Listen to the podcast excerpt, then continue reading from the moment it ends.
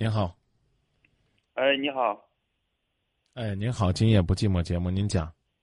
啊，你好，张明老师，就是，呃，我今年是二十八，我媳妇是二十七，结婚三年了，呃，现在有个事儿就是，我们两个其实没有什么问题，然后我们是就是上学的时候谈的恋爱嘛，结婚了，然后感情也挺好的，但是就是我我爸妈老是给我要钱花，因为他们两个。农民嘛，在家里也，我们家也没地，呃，没有地，他们两个在家天天现在就是不上班，没有没有收入来源，没钱就给我打电话要钱，没钱就给我打电话要钱，因为我我是我现在是在郑州这边自己就是做了一做了个生意嘛，反正就是就是属于那种就是小小康级别的吧，比打工要强一点，然后。他们一没钱就给我要，一没钱就给我要。然后刚开始的时候吧，我媳妇还不说啥，就感觉无所谓嘛，反正咱们也能赚钱嘛，嗯，就就给他点嘛。然后截止到现在了，都三年多了，还是一直这个情况。而且有一次特别过分是，嗯，本身我妈也是农民，我爸也是农民，我妈就就前就前年夏天，嗯，也不知道听谁说的吧，感觉自己老了，非得去那个那什么。美容拉皮什么的吧，花了七千多块钱，花了七千多块钱，他没钱嘛，他就来这就就给我给我给我媳妇儿要嘛，然后当时因为那个事儿，我媳妇儿就就我媳妇儿也是大学毕业嘛，其实他他就感觉我妈就挺那个什么的，一个农民老太太，你在家本身就没有收入，你你都五十多了，五十二了，你没事去弄拉皮弄脸上拉皮什么的，当时就要钱就没给他嘛。嗯，到后来我妈走的时候还不高兴嘛，我媳妇儿就走的时候就给了我妈两千块钱嘛，就说这个钱我给不了你，如果你要说嗯呃是买衣服了、看病了、吃饭了，这都无所谓。你这么大年龄了，你你身体健康不不就行了吗？你还脸上你弄就是整容什么的意思嘛？就就那意思。然后到现在为止一直都是这样，反正就是隔三差五的没钱了就给我打电话要钱，前天又给我打电话了又要钱了，然后我媳妇儿。就生气了，我媳妇儿接的电话，我媳妇说：“你把你把我你把你儿子当成摇钱树了，是不是？一没钱就要，一没钱就要。”然后现在弄得我也不知道咋着，我也不知道咋办了。反正我也不想，我也不想给我媳妇儿生气。我我爸妈吧又又又这个样子，我现在就是挺困惑的，不知道咋弄。然后我就想看你们能不能给我出出主意。你有孩子吗？有孩子呀。你希望孩子比你有出息啊，还是这一辈子将来都啃老呢？嗯，这个我感觉我肯定我肯定是希望他将来有出息嘛，不希望他到长大了之后动不动还给我要钱花。那不希望你的孩子将来长大跟你要钱花。当然，你老了，是不是也希望能够依靠你的孩子，日子过得稍微幸福一些？嗯，这个说实话，肯定是有有一点儿，但是我感觉年纪轻轻的，然后多奋斗几年呗，多攒点钱呗，到时候年龄大了，他有他自己的事嘛，自己的孩子，自己的媳妇儿，到时候我跟我媳妇儿尽量能多赚点钱就攒点钱呗，反正我是这么想的，我媳妇儿也是这么想的。那你为什么能为你的儿子多攒钱，就不能为你爹妈多攒钱呢？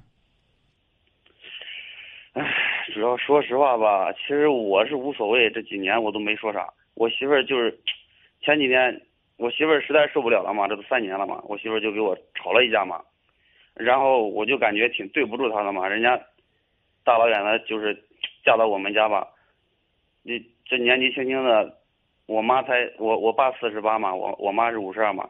就说实话，就感觉我媳妇儿就，我就感觉就是年纪轻轻的就让她跟我一块儿先赡养，先赡养我们这边两个老人，因为她父母，嗯，我媳妇儿的父母今年是一个是五十二，一个是五十五，他两口子一个是就是一个当保安，一个在在那个扫大街嘛，就他平时就感觉我父母就是那种好吃懒做，就是不思进取嘛，但是他。就想法就是，我说人跟人不一样。我说我爸妈就是，就过了一辈子就是这样过的。你爸妈过了一辈子就是那样过的。你如果按照你爸妈那种要求去来衡量我爸妈，那你肯定就就那个什么不平衡嘛。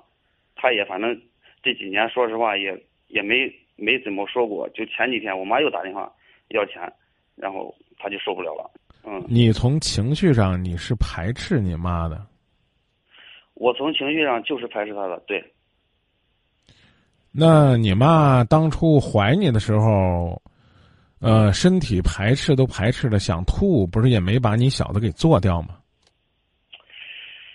唉，你说你说这个我我知道，但是现在我的想法是什么吧？不是不是说给我妈去打仗，我的想法是怎么样能让我媳妇儿把这个心态给调整过来？不是说不是说我去挑战心态，我是其实一直都是感觉都是可以无所谓嘛，我爸妈嘛。你你你可不是你可不是无所谓，你骨子里边带出来的排斥，你媳妇儿才会大胆。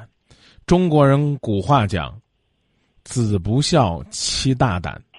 我知道，我知道你说的什么意思，就是说，就是说，你的意思是他他这个样子就是我给惯出来的呗？没错，全是你，全是你惯出来的，在骨子里边没有但是。那我总感觉他他嫁到我们家，我父母又没生他养他的，凭什么让他就是？我感觉挺委屈他的嘛，就是。我跟你讲，但凡这个节目里边要让骂人的，我就骂你。你你咋正会替你媳妇儿说话呢？你爹娘养你了也没听你替他们说一两句啊！我问你，你你现在都已经过上小康水平了，谁养你的？说句难听话，他娘的是你媳妇儿养你，这三年把你养成小康的，什么混账孩子！你二十八九了，你跟你媳妇儿结婚几年了？结婚三年了。你告诉我，你能有今天的成就，过上小康的日子，全是这三年你媳妇儿保佑你的？你说？对，跟你爹妈没一点关系，是吗，少爷？你从一定程度上来说，可以这么说。你之前二十五年的生命、生存、学习、锻炼，统统都没有，所以你要把你们家的媳妇儿当做祖奶奶供着。你爹妈生了你这个不孝顺的家伙，然后呢，你这个家伙现在把你媳妇儿伺候的得得紧紧的，你咋没想过你媳妇儿享什么福呢？你媳妇儿又没有嫁到你家里边伺候你农村的爹娘，又没有给你父母端尿盆早晨起来起床请安洗脸的，你有什么好替你媳妇儿委屈的？你父母拿走的是你们家庭生活收入的一半吗？如果是的话，我认为不过分，因为你夫妻共同财产，拿你自己那一部分全部去赡养你父母，也不为过分。你有啥好说的？这才是照今夜不寂寞找捡骂不着地儿呢。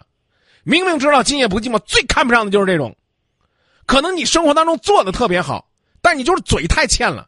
乖乖，你这三年所有的小康生活全是你媳妇儿保佑的，没你的奋斗。你命都不知道从哪儿来的，光觉得你自己在郑州住上房子了。你住你妈那肚子住十个月，你给你妈付过房租吗？我打电话的目的就是想请教你，像这种情况，就是我父母就是，其实说实话，就是这个年龄，完全没必要嘛，就是可以自己嗯做个小工作什么的嘛。但是他们两个就是从我上高中一直到现在，一直就是天天打牌。没钱了，输钱之后就给我要。那少爷，你给我解释解释，你高中的时候是怎么供养你父母打牌的？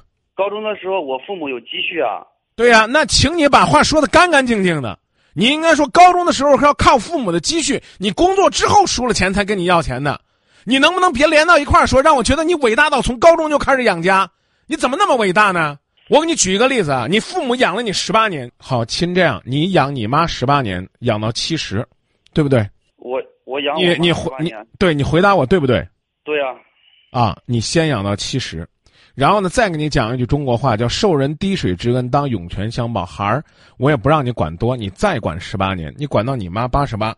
这句话，你张明哥给你搁在这儿，八十八。你说张明，当年你在《今夜不寂寞》说过，我养我妈养到八十八，兄弟，我拍着胸脯跟你说这句话，你妈到八十八之后我养，这句话搁在这儿，你什么时候找我，我什么时候认账。我们旁边的也也是，他们父母也是就是五十多嘛，他们父母就正常的，呃，就是有的上班嘛，有的是，有的是当保安嘛，有的是农民工嘛，就五十多了嘛，然后就在一块聊天的时候说起我父母嘛，都。大家都就感觉就是就是我父母嘛，就是那种就是年纪轻轻的，就是跟你要钱就怎么怎么样。你这个混账小子，你人家的父母五十岁还继续打工，那是没办法。自己有一个出息的孩子还不能要点钱花了，怎么了？所以我告诉你，你的问题根本就不在于你媳妇儿这儿。你你你应该是怎么呢？你在家里边哄着你媳妇儿，告诉他们，我父母在我高中的时候就是这样了啊。他们呢就觉得年龄大了，就不用再劳累了。我该养就养他们，我这是我应尽的义务。有什么不开心的事儿，我哄你开心，你是应该这个态度。你在这一肚子牢骚，听你打电话，你就是恶心你父母，觉得你父母五十了还应该为这个家庭做贡献，还应该出去打工，还应该把自己的血、把自己的肉、把自己的筋都扒出来给你个不孝顺的孩子吃了，让你媳妇儿躺在你的怀抱里边高高兴兴的。你爹妈最大的这个失误就是把你养这么大。我告诉你说，让你知道了呀，原来可以用这样的方式去巴结媳妇儿。你的潜台词是什么？我替你说一说难听话。你的潜台词的意思就是说，人家的父母五六十了还在给儿女挣呢，我这个爹娘啊，不厚道，不人物，不仗义，再说的不孝点不是东西啊！五十了、四十八了就来啃小，啃到什么时候是个头呢？我作为他儿子，老子我才刚刚过上小康生活，他就要啃我，这让我媳妇儿怎么看我？我怎么巴结着我媳妇儿将来日子过得更好？啊，你媳妇儿做的都比你好。你媳妇儿还知道劝你妈说：“哎妈呀，这个咱这美容咱甭做了啊！我还是呢两口我们养你们这个日常的生活。你呢这个七千块钱的美容钱没有给你媳妇儿，还主动给了两千块钱。要依着你这个混账孩子，你拿了两千块钱你就去巴结你媳妇儿，你不会给你妈。别说我看不起你，要是你，你会额外给你妈这两千块钱不会？